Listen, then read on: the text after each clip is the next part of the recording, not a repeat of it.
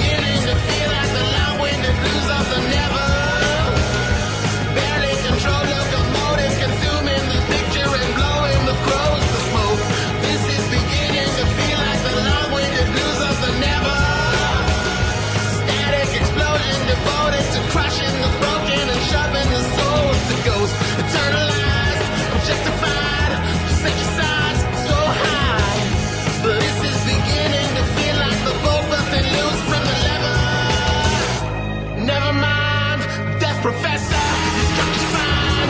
My dust is better. You so high. All the birds are full of who's next.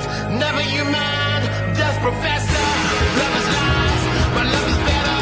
You so high. Eyes be the confused with who's next. Never you professor. Your shots are fine, my strikes are better. Your fiction flies so high use a doctor who's sick, who's next. Never you mind, Professor Electrified. My love is better, it's crystallized, so mine could be the diamond fused with who.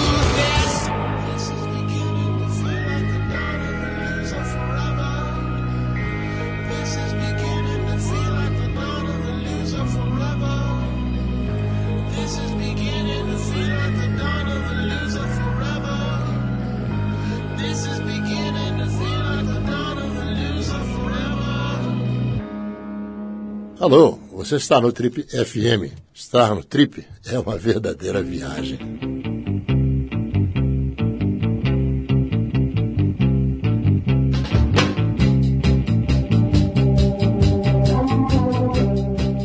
Estamos de volta com o programa de rádio da revista Trip, hoje com um especial de férias abordando o tema televisão. A gente vai relembrando alguns dos papos mais legais mantidos aqui ao longo do ano de 2009. Bom, e falando sobre televisão, a gente vai agora ouvir uns trechos do papo que a gente teve em julho do ano passado com a belíssima atriz Carolina Ferraz. Dá uma olhada.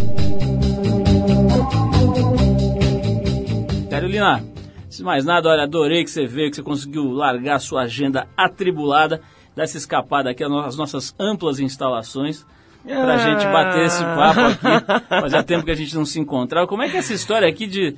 Eu vou começar logo perguntando que me deu curiosidade. Que projeto Manda. é esse de internet chamado Histórias de Amor? Me conta aí. Menino, você sabe que esse projeto surgiu da minha ignorância, né? Surgiu da minha realmente falta de conhecimento do que é isso. Porque eu há um ano atrás eu não tinha nem e-mail, imagina, hoje em dia eu Twitter, eu tenho Facebook, eu virei uma louca. Quer dizer, eu não sei fazer muita coisa, não, né? Mas eu abro um negocinho, respondo e-mail, faço tudo isso. E eu tenho. Eu sou um, tenho um temperamento, acho, artístico como atriz. Eu sempre produzi as minhas coisas, e não porque é, isso é um privilégio. É uma necessidade do ator quando ele quer se expressar, eu acho, principalmente em teatro. Você acaba se produzindo, você vê, vários atores se produzem, né?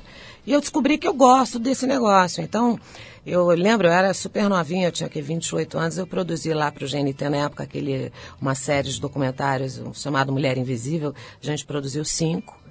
E depois fez tanto sucesso que a gente acabou produzindo mais 21. Então, assim, aí todas as peças que eu fiz eu produzi. Eu falei, cara, eu quero, mas eu não aguento mais sofrer para produzir. Eu quero fazer um negócio rápido, papum, que nem pãozinho, e pôr ali pra galera ver.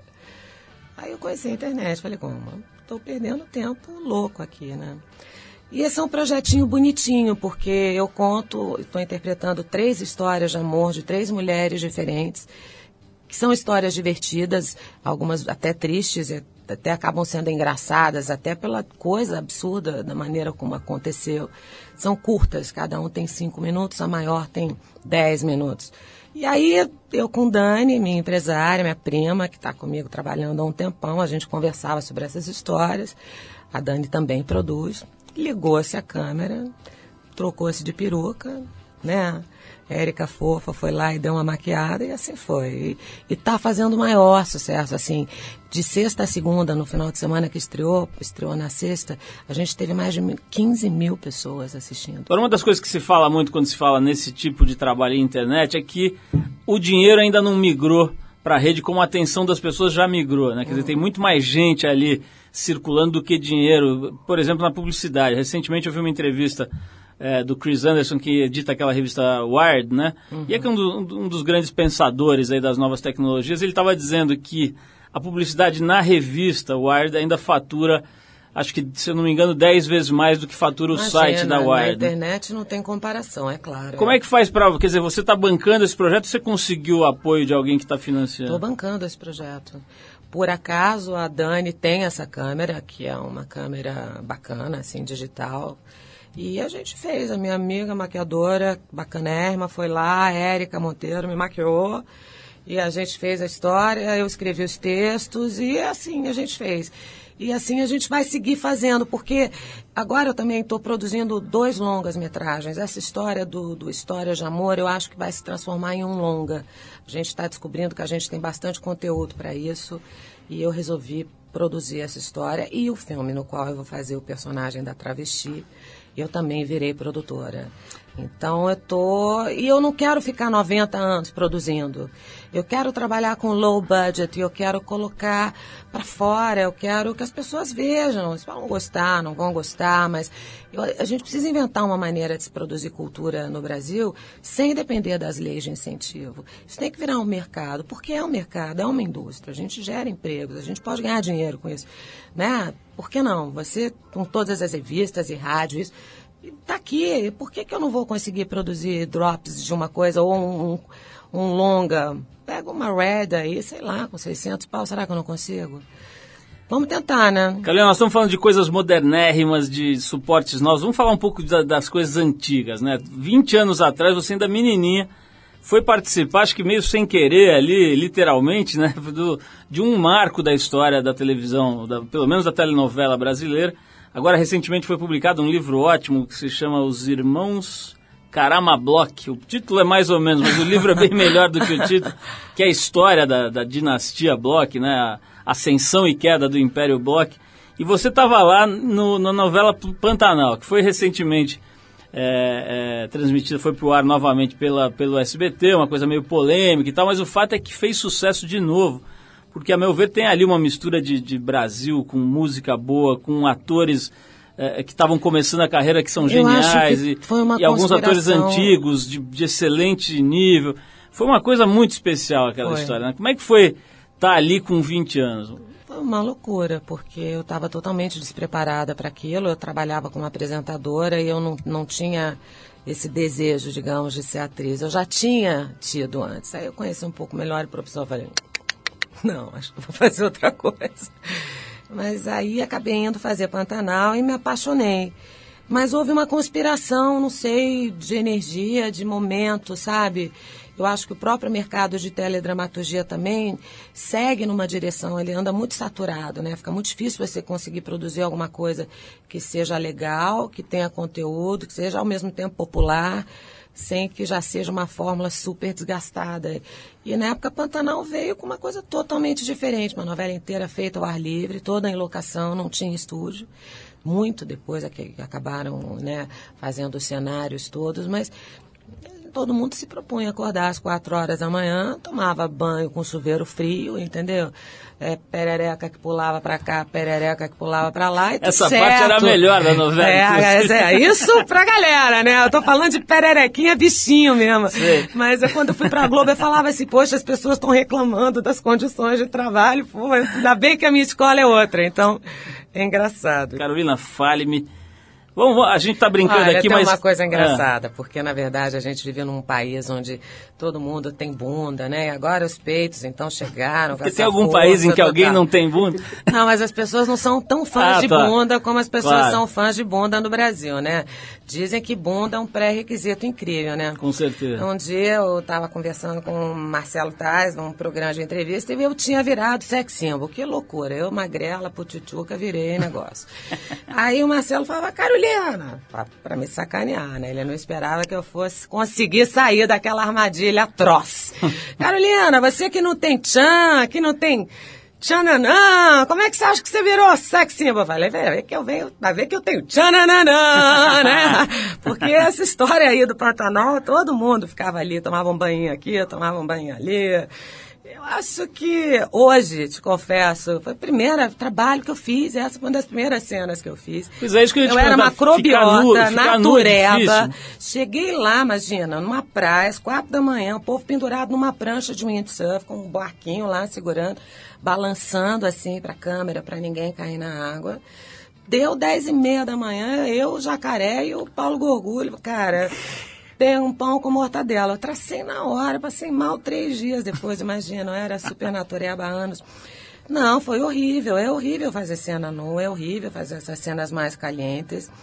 Tanto que eu acho que essa foi a única cena que eu fiz, assim, que realmente eu fiquei nua. Depois é tudo meio no jeitinho, né? Já fiz cena de sexo super caliente, toda vestida. É ótimo, em televisão a gente consegue, assim, mas é muito complicado, é chato, desagradável e eu detesto. Olha Jamais. só, você falou que você está no Twitter aí, a gente também tem uma pergunta enviada pelo Twitter para você, que eu acho que cabe, porque até a gente estava conversando sobre isso antes de começar a entrevista, que é o seguinte. Carolina Ferraz, você acha que ficou mais bonita com a idade? Eu não sei, não. Eu fiquei mais bonita depois que eu dei a luz. Eu acho que toda mulher, depois que dá a luz, eu acho que isso é um marco na vida dela.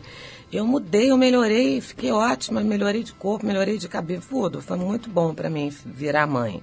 E eu ainda me sinto bem, sabe? Eu tô com 40 anos, tô fazendo 41 em janeiro eu acho que eu ainda tô com tudo certo, assim, né? Tô... Agora, você falou sobre a delícia de ser mãe, como isso é legal, etc. Eu tenho também uma, uma filha, e quando ela nasceu, três anos atrás, recebi um telefonema, três anos, três anos e meio, ela recebeu um telefonema de um amigo para parabenizar, tal, até o, o, Celso Loduca, você deve conhecer, o publicitário, ele, ele me ligou e falou, olha, coisa mais maravilhosa do mundo, eu tenho, acho que ele tem três filhas, tenho três, é uma coisa, você vai ter 13 anos absolutamente incríveis, Hum. peraí, peraí, peraí, repete isso aí. Não, como assim 13 anos? Ele falou, é, adolescência é um grande mistério. Pode ser o inferno, pode ser maravilhoso tal. A sua filha está com 15 anos, né, Valentina? Ela como é faz que tá 15 sendo? agora em dezembro. Como é que é isso aí? Me conta como é que é ser mãe de uma adolescente em 2009. Eu não acho fácil, não. Acho que educar é um perrengue complicadérrimo. Acho que brincar, se divertir, viajar é a parte fácil, né? Educar realmente é a coisa complicada. Mas é, eu tenho uma relação muito próxima com a minha filha. Assim, é, praticamente a gente se criou juntas, né? Porque eu casei com 18, pensa, me separei com 31. Eu passei toda a minha vida, em, a formação, até eu virar um ser adulto, casada, né? Então, quando eu me separei, ela tinha quatro anos. E de lá para cá, eu nunca me casei de novo. Né? Acho que talvez até por isso. Mas, enfim, a gente está sempre juntas. Ela, por enquanto, é, digamos, uma daquelas adolescentes tranquilas, que tem uma relação bacana com a mãe. E eu tento criar a Valentina para o mundo, assim. Eu tento criar a Valentina sem muitas questões, assim além da verdade, né? Isso já é uma questão profunda pra caramba, que bobagem que eu falei, mas enfim. Tento dizer para ela que a vida é como ela é e não do jeito que a gente gostaria que fosse. Carolina, essa, essa história de ter um contrato com a Globo deve ser bastante confortável. Por um lado, você fica ali recebendo uma grana e com uma segurança, etc. Por outro lado, você fica, imagino que você fique meio à mercê dos projetos que vão aparecendo e tal. Como é que é isso daí? Quer dizer, nessa, nesse momento de efervescência da televisão, né, que está tendo essa, essas novelas sendo produzidas com algum sucesso por outras emissoras, que é um fato novo, né, relativamente novo. Você tinha a história do Pantanal, mas depois tem um grande ato em que a Globo Mas esse fenômeno é mundial, se você... Eu vou falar da história do contrato, mas eu vou, quero só expressar uma opinião minha. Eu acho que se alguma coisa interessante está acontecendo hoje em termos, né, na área de imagem e, está rolando na televisão. É muito mais barato você produzir uma minissérie, um sitcom, do que você fazer um longa de 100 milhões, entendeu? E, então, todos os roteiristas legais, mesmo atores incríveis, antes no, nos Estados Unidos, em Hollywood, não tinha esse breakthrough tão fácil. Era difícil um cara sair de televisão e ir para o cinema, né? Eles eram quase, tinham um preconceito. Hoje em dia isso não existe mais. Existem, eu sou viciada em todas as séries norte-americanas, as, as inglesas. Gente, são roteiros incríveis. Agora a gente está no último ano do IAR, 15 ano de uma série.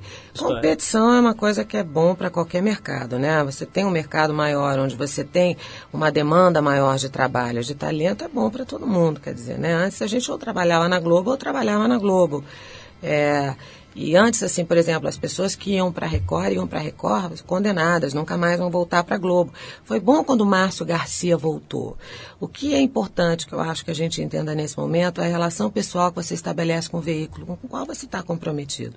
Né? O teu trabalho é sagrado, eu acho. O teu ofício é sagrado. Então é importante que as relações sempre sejam estabelecidas na melhor qualidade, tudo muito honesto, tudo muito transparente, principalmente numa grande corporação que nem a Globo.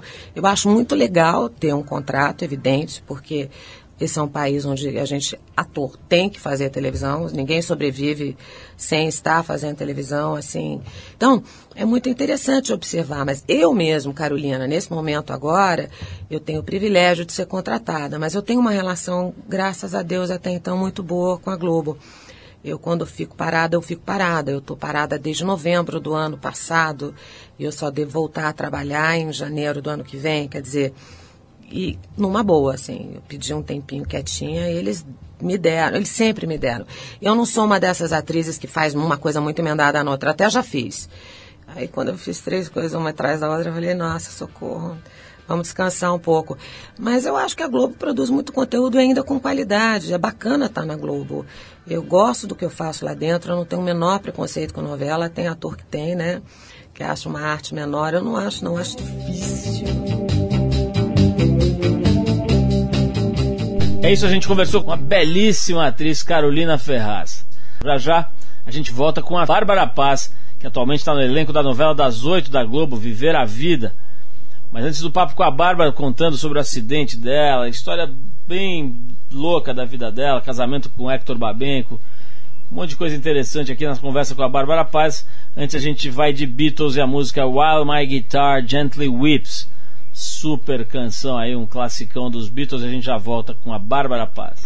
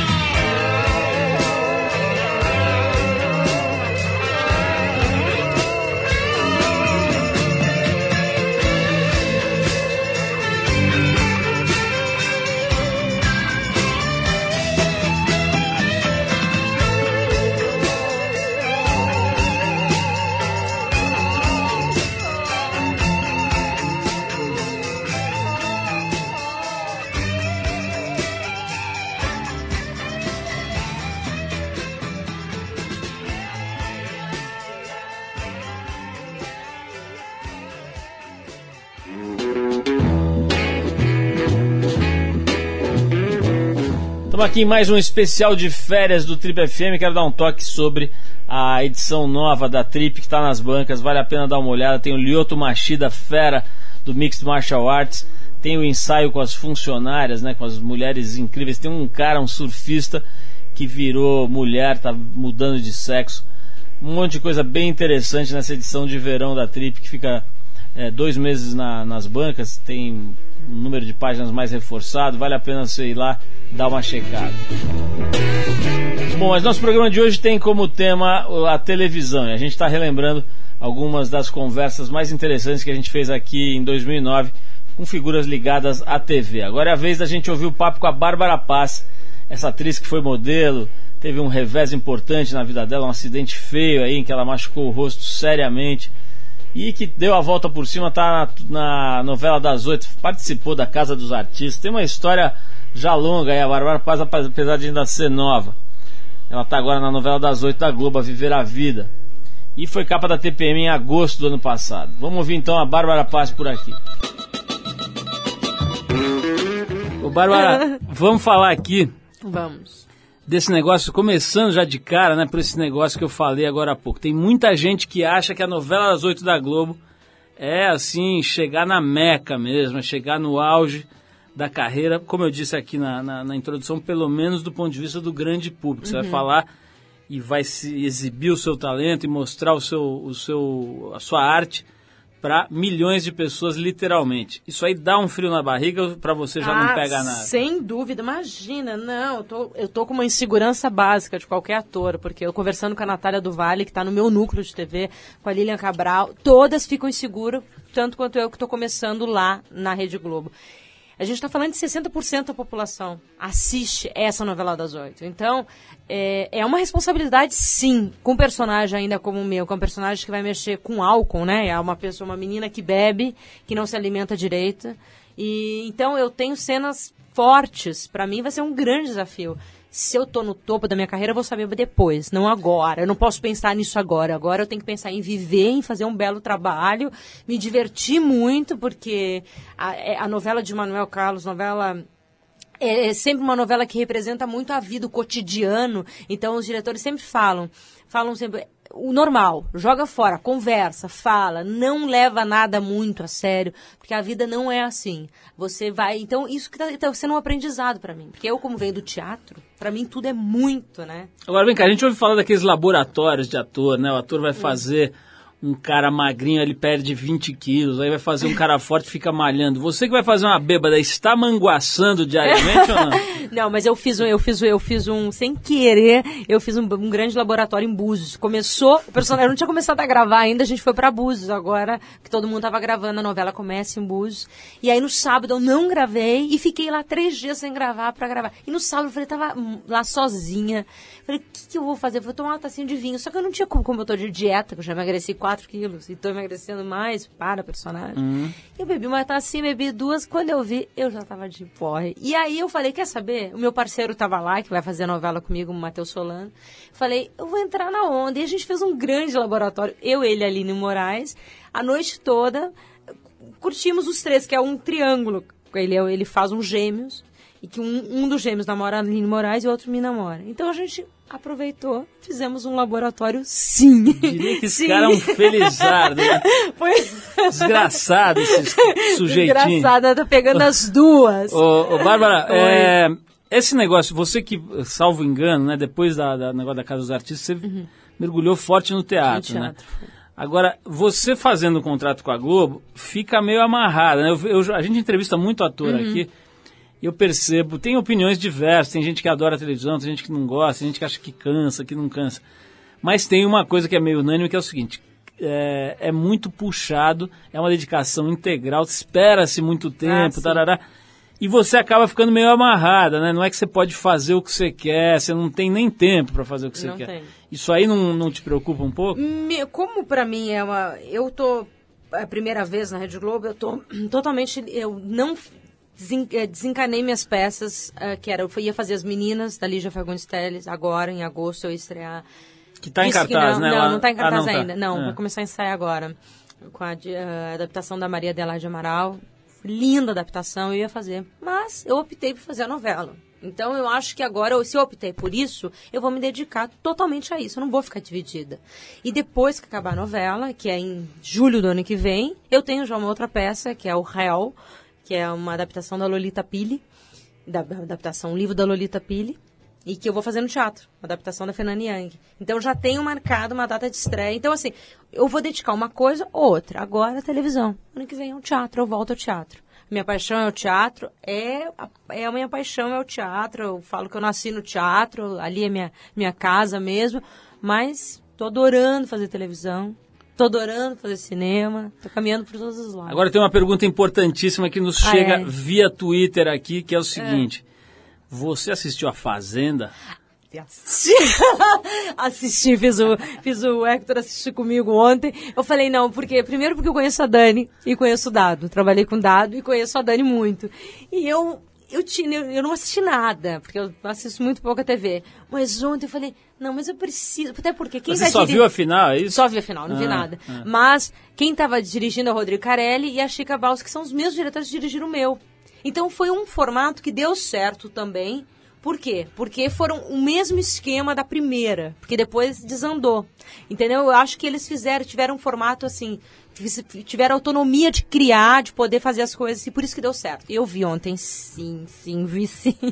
Ele ganhou um milhão. Bom, mas então se você só assistiu a final, você acha que você nem torceu muito pra um pra outro, né? Ahn, eu não torci, mas eu sabia que eles iam ficar na final, porque eu, Mas entre os dois, você achava que o Dado ia ganhar? Eu sabia, eu achava que o Dado ia ganhar. Eu achava que o Dado ia ganhar, apesar que, não sei, ali na hora, eu falei, a Dani tava tão linda, o Dado tava tão inseguro.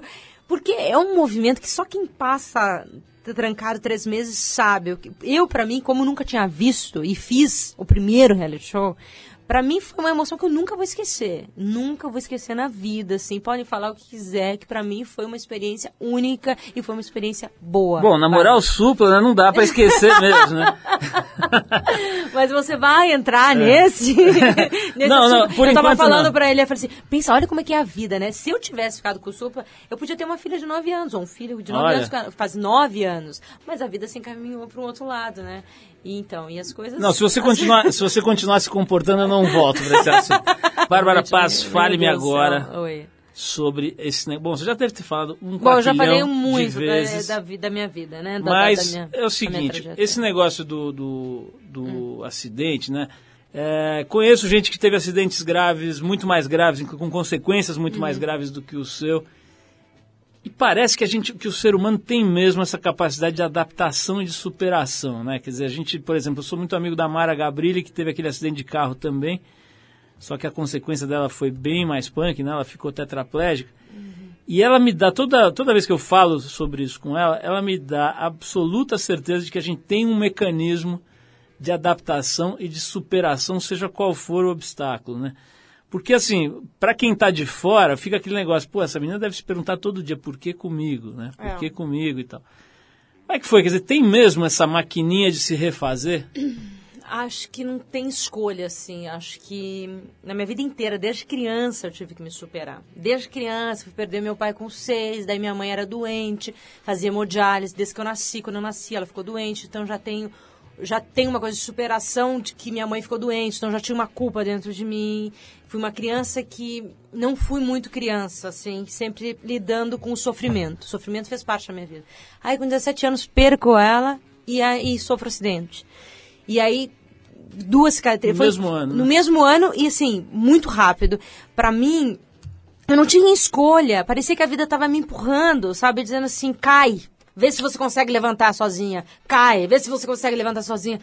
Era uma provação. Só que, como eu, tinha, eu tive um exemplo muito grande na minha vida, que foi minha mãe, que era puro osso a vida inteira, muito doente, e carregava as quatro filhas pra cima e pra baixo, sem dinheiro, tra- eh, tratando, li- lidando com, com, com o sobreviver, mesmo sem saúde. Então a gente tem que ter uma força dentro da gente, acho que o que eu falo, a gente tem um mecanismo de se você quer, senão você se mata. Porque eu não vou te dizer que não, que todo dia eu não me pergunto até hoje, assim, por que comigo? Por que que eu, Bárbara, uma mulher, tenho duas cicatrizes no rosto e que graças aos, hoje aos tratamentos dermatológicos tem ficado muito melhor minha cicatriz, né? Então fica quase, todo mundo achou que eu fiz uma outra cirurgia, eu não fiz.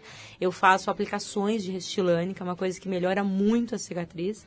E maquiagem, enfim, você consegue sobreviver com elas, mas é, é uma, é um- você não consegue entender muito, como você não consegue entender a doença. Mas tem coisas tão mais graves. Cada um tem a sua história. O Hector tem história da vida dele, fez um transplante de medula óssea, é um sobrevivente e tá aí. Então, ahn, eu acho que é a força de vontade de viver mesmo, vontade de querer ser, ser alguém na vida. E quando eu tinha 20 anos, assim, mais ou menos, na fase de querer, falar, pô, acabou, não vou ser modelo. E aí, como é que uma atriz vai ter uma cicatriz no rosto? Como a televisão vai me aceitar?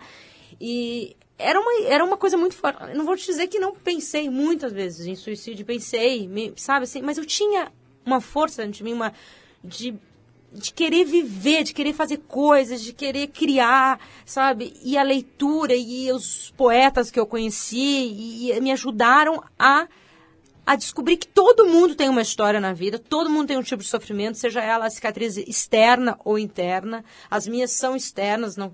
Então assim, são externas, mas tem as minhas cicatrizes internas e com isso fazer fazer a, a minha obra, fazer a minha criação disso aí. Então eu comecei a escrever e comecei a exorcizar essas coisas, fantasma aqui dentro de mim, entendeu?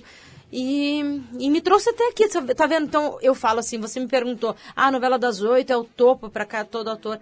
Para mim, que foi uma vida punk, uma vida de superação, fazer uma novela hoje das oito da Rede Globo, que é uma, sim, é um topo na carreira, é um topo para minha vida. Acho que eu cheguei num momento e falei, olha, eu consigo me superar, eu sou um exemplo de superação. A novela também fala disso. Então, assim, eu me superei. Eu acho que, assim, é a força e a vontade mesmo de viver, de querer ser alguém na vida. Porque ninguém vai te levantar. Se você tá caído, ninguém vai te levantar, não. Tô parecendo que tô pregando coisa da igreja, não tô parecendo evangelho. sai desse corpo, é, sai. desse corpo. Mas é verdade, porque, assim, ninguém vai te levantar, cara. Você sozinho. Essa foi a Bárbara Paz no Trip FM especial televisão. Já já a gente volta com a figura absolutamente incrível de Sérgio Malandro. O cara tem décadas já na televisão, muitas décadas de TV e de praia, como ele mesmo diz, né? Vamos trazer o Sérgio Malandro para cá, mas antes a gente vai tocar mais um som. A gente fica agora com o cantor de rhythm and blues Lee Dorsey, que fez muito sucesso na década de 60. A música mais famosa dele é Working in the Coal Mine. Direto então de New Orleans, a gente vai com Lee Dorsey e depois vira o jogo e vai para Ipanema com Sérgio Malandro. Vamos lá.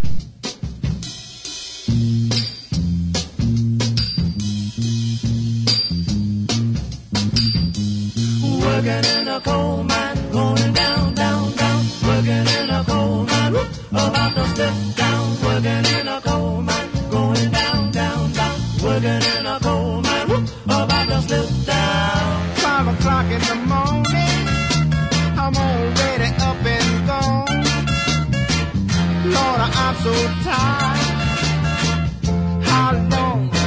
Rico.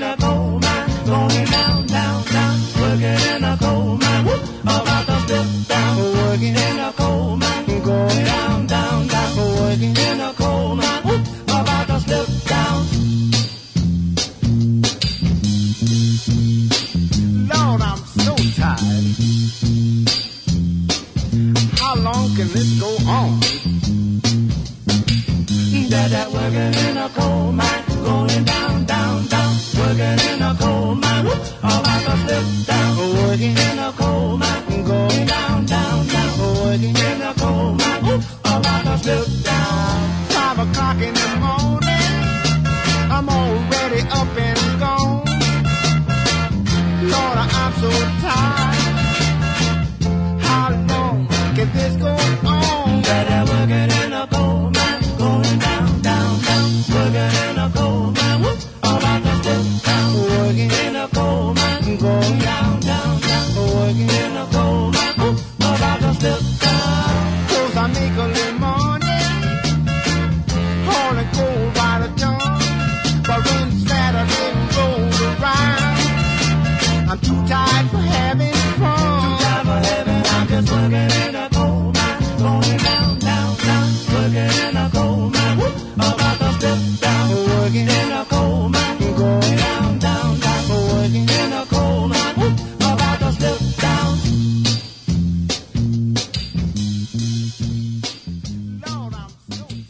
Você está no Trip FM.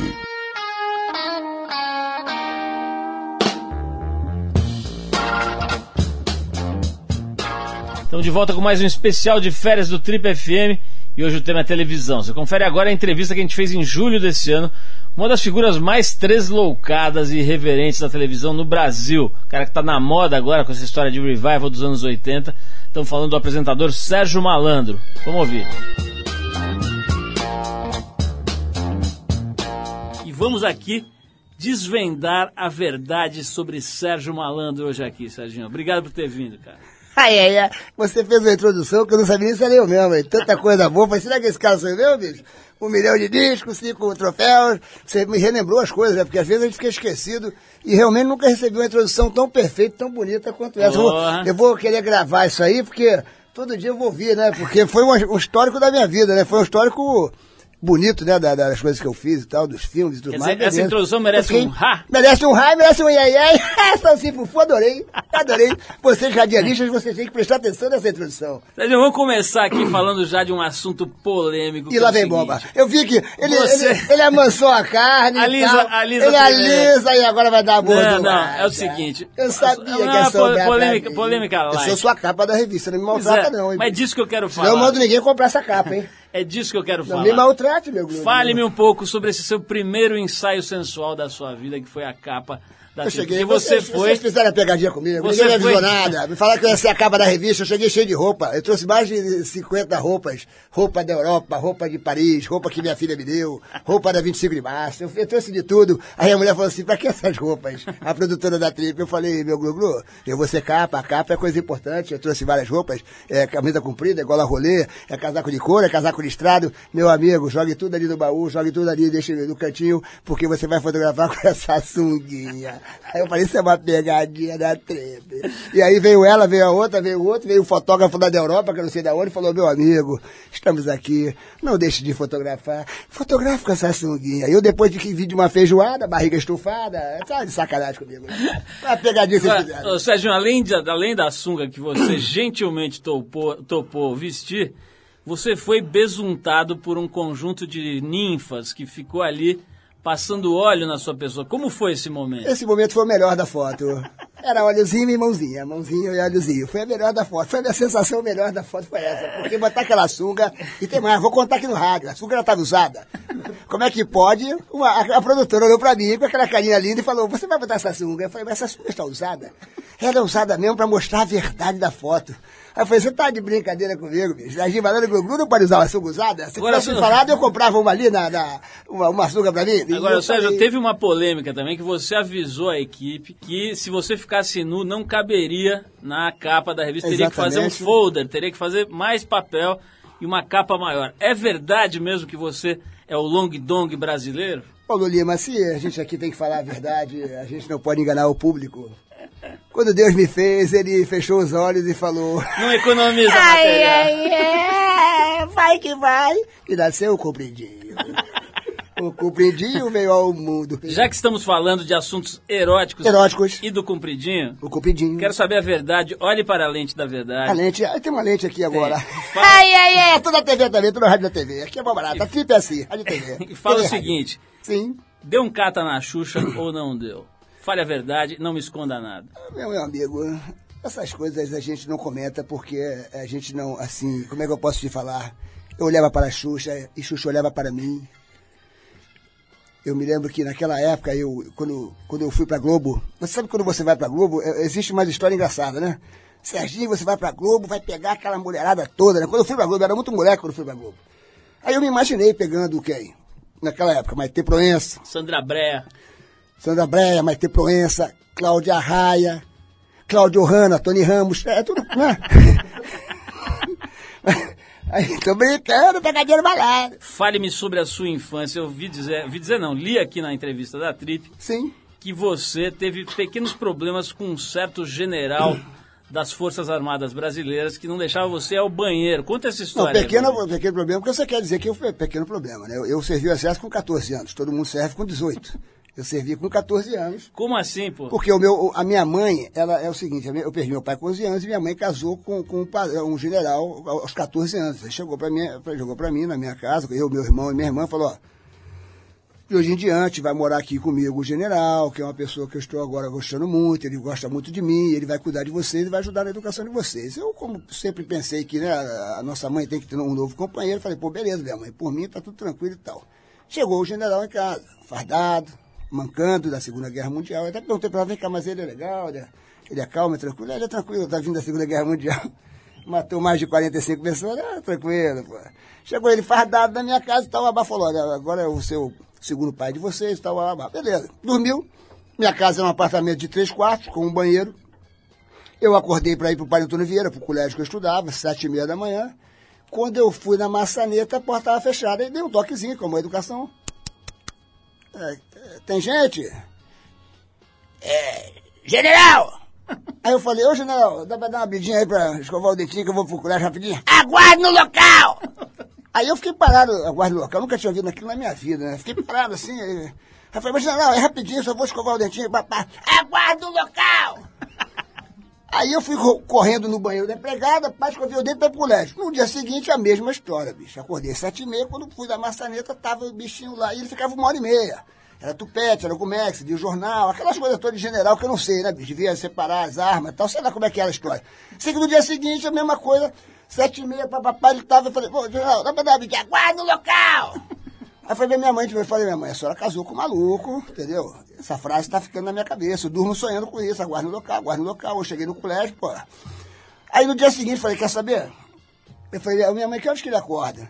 Aí acorda sempre 7h15. Falei, beleza. 7 horas, botei o despertador, pai, já acordei, já entrei dentro do banheiro, porque o banheiro era forrado, a banheira era forrada, que minha mãe forrava naquela época. Já entrei, fiquei deitado ali, daqui a pouquinho, na frente aquela maçanetazinha girando, né? Quem tá aí? Soldado número 14, aguarda o local, general! Abra a porta agora! Falei, se segura aí, general! Aguarda o local! Soldado fazendo suas necessidades! Abra a porta agora! Falei, segura aí, general! Segura que aqui nós estamos na Terceira Guerra Mundial! Aí, meu irmão, começou aquela luta, e ele malandramente acordava às 6 horas, eu quando dia 6 e 15 me dava mal. Só assim quando acordar, acabava a novela da Globo, 10 e meia, eu já ia pro banheiro, quando ele ia pra dormir, falei, se deu mal, general! Só amanhã de manhã! Já dormia no banheiro, dormi no banheiro várias vezes. Ninguém entrava, ninguém saía, só tinha um banheiro. Um desespero. Aí virou guerra, bicho. Tudo, aí virou guerra. O general era um cara muito doido. Sérgio, Sim, a gente sim. falou um pouquinho, da- vamos falar mais um pouco Sim. da, do erotismo, do sexo Erotismo e do prazer. e do prazer. yeah, yeah. É o seguinte, nós falamos aqui da Xuxa, você deu uma enrolada e não falou se pegou ou não pegou. Mas eu quero saber o seguinte, você tem contato com a Xuxa ainda? Você não acha que ela tá virando meio Michael Jackson, não? De ficar enfurnada ali numa casa e não falar com ninguém? É, a Xuxa, a Xuxa é uma pessoa linda, maravilhosa. Para quem conviveu com a Xuxa e quem conhece a Xuxa, a Xuxa é uma das pessoas mais honestas que eu já conheci na minha vida.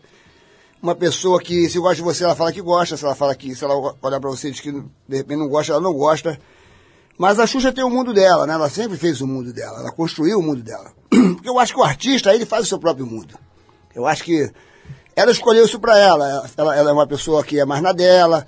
Ela é uma pessoa que não sai muito para o mundo, né? Você não vê a Xuxa numa balada, você não vê a Xuxa num restaurante, dificilmente você vê ela dentro de um shopping, entendeu? Então é uma pessoa. é, mas ela tem o mundo dela, onde ela é- tem a, a casa dela, onde ela recebe as pessoas que ela gosta e tudo mais. Mas eu acho que isso é de cada um, de cada um. A gente não pode julgar quem é mais feliz fazendo isso ou quem é mais feliz fazendo aquilo. É, será que eu sou mais feliz lendo um livro num- numa, numa noite de sábado?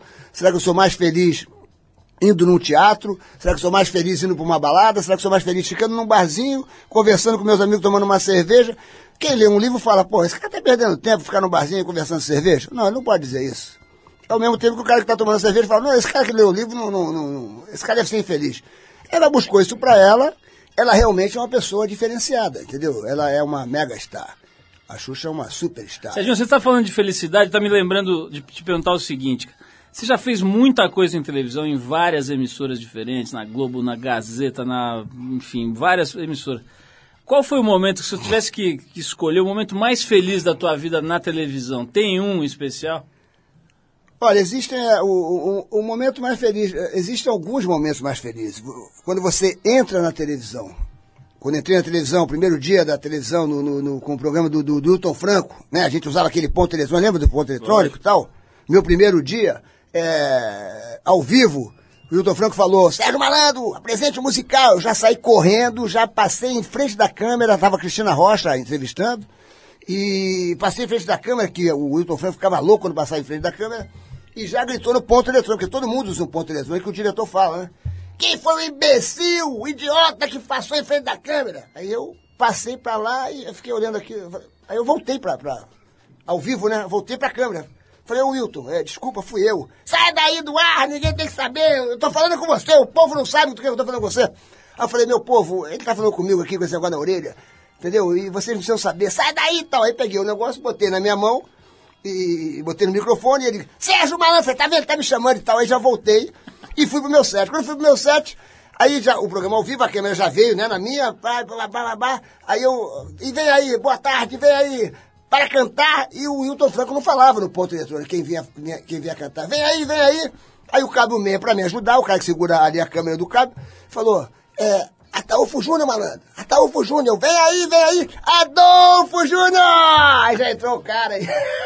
meu nome não é Adolfo, meu, meu nome é Ataúfo Júnior. Aí o cara pra me ajudar, o caminho falou assim, Serginho, filho do Ataúfo Alves. Filho do Ataúfo Alves. Eu falei, e aí, como é que tá o papai grande Ataúfo Alves? Pô, a gente gosta muito dele. Meu pai já morreu. Aí o Dom Franco, imbecil, idiota, o homem tá morto. Aí eu, eu ao vivo ouvindo o Hilton Franco e olhando pro Ataúfo Júnior falando, é, tá morto? É, tá- morreu? Morreu pra você. Quem é que não canta Amélia, que era mulher de verdade. Esse aí andando e tal. Aí o Hilton Franco falou, pô, você é ligeiro, você é ligeiro e tal. Você, você tem futuro. Então, esse dia, apesar dessa, dessa confusão que deu, foi um dia muito feliz, porque foi a estreia do meu programa. Então eu estava começando uma, uma história na televisão. Agora, um dia inesque- inesquecível na minha vida foi quando eu dei primeiro lugar na CNT Gazeta, que eu dei 19 pontos de audiência contra, contra 5 da Rede Globo. Estava passando o Carlinho Brau. Até hoje ele não entende, porque quando eu encontro ele no aeroporto e tal, eu vou lá, abraço ele, falo, Carlinho, eu me amarro na tua, bicho. Tu é o cara. Ele, pô, obrigado, meu irmão. Eu também gosto muito de você. Mas ele não sabe o motivo. Porque quando ele estava no especial dele, foi a hora que eu dei 19 pontos de audiência. É maior barato. Bom, esse foi o apresentador Sérgio Malandro fechando o nosso bloco de entrevistas desse Trip FM especial de férias sobre televisão.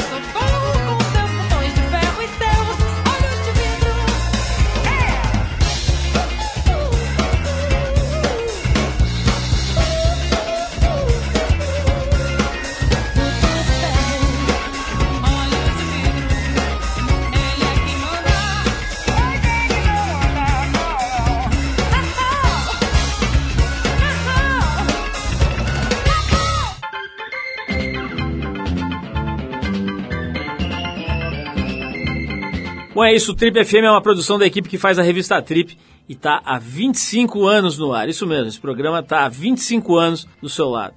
A apresentação é de Paulo Lima, participação excepcional e esporádica de Arthur Veríssimo, produção e edição de Alexandre Potashev. Para falar com a gente, você pode escrever para radio@trip.com.br ou então pode adi- adicionar a gente no Twitter. A gente está lá no Revista Underline Trip. Por ali, além de escrever para a gente, você pode ficar sabendo antes quem será o convidado da semana e pode, claro, mandar perguntas, críticas, elogios, sugerir músicas. Dá para fazer bastante coisa, interagir com a gente via e-mail e agora via Twitter também.